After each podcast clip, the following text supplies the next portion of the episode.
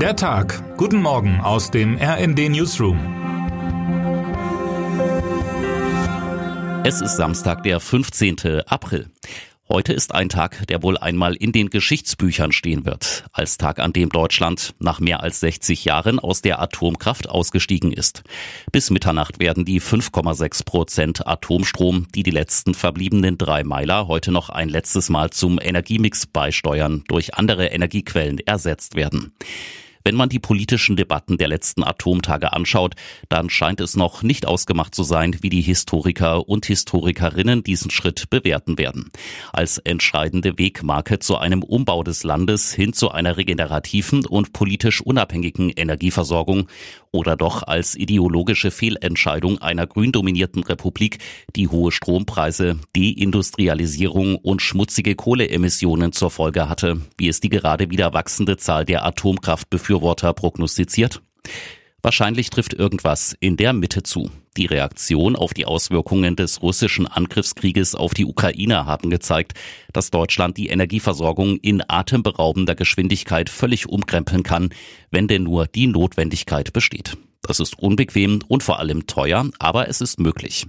Gleichzeitig machen die quälend langsamen Ausbaubemühungen rund um Windkraft und Photovoltaik der vergangenen Jahre deutlich, dass das Land nicht halb so innovativ ist, wie es sich selbst manchmal glauben macht. Mein Tipp, es wird, und das hat mit der Kernkraft gar nicht so viel zu tun, noch ein paar Jahre des energiepolitischen Durchwurstelns geben. Ähnliches steht dem Land wohl in nächster Zeit mit Blick auf das zunehmend machtbewusste China bevor.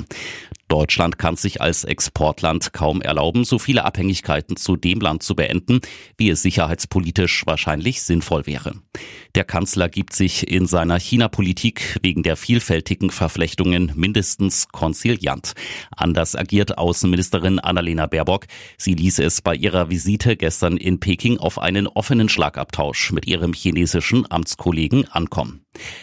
Ob dieser Zickzackkurs innerhalb der Bundesregierung, flankiert durch den nicht minder widersprüchlichen Auftritt von Frankreichs Präsident Emmanuel Macron und EU-Kommissionspräsidentin Ursula von der Leyen in dieser Woche in Peking, die Europäer am Ende dieser China-diplomatischen Woche stärker gemacht hat, darf grundlegend bezweifelt werden. RND-Hauptstadtkorrespondentin Christina Dunz hält die kritischen Worte der Außenministerin zwar grundsätzlich für richtig, fordert in ihrem Kommentar aber auch endlich eine gemeinsame Linie der Koalitionspartner. Die von Sticheleien zwischen SPD und Grünen begleitete Reise wecke Zweifel, dass es der Bundesregierung gelingt, eine überzeugende, sich nicht in Schlagworten erschöpfende China-Strategie zu ersinnen.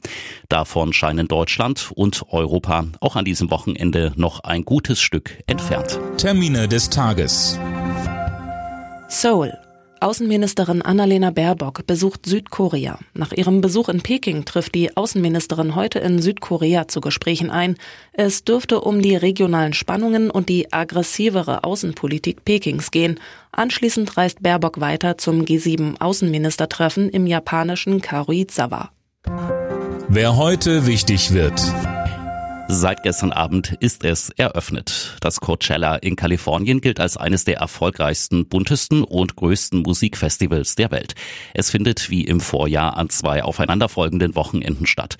Am ersten Wochenende stehen unter anderem Bad Bunny, Blackpink und Frank Ocean auf der Bühne. Und jetzt wünschen wir Ihnen einen guten Start in den Tag. Text Dirk Schmaler, am Mikrofon Anna Löwer und Philipp Rösler. Mit rnd.de, der Webseite des Redaktionsnetzwerks Deutschland, halten wir Sie durchgehend auf dem neuesten Stand. Alle Artikel aus diesem Newsletter finden Sie immer auf rnd.de slash der Tag.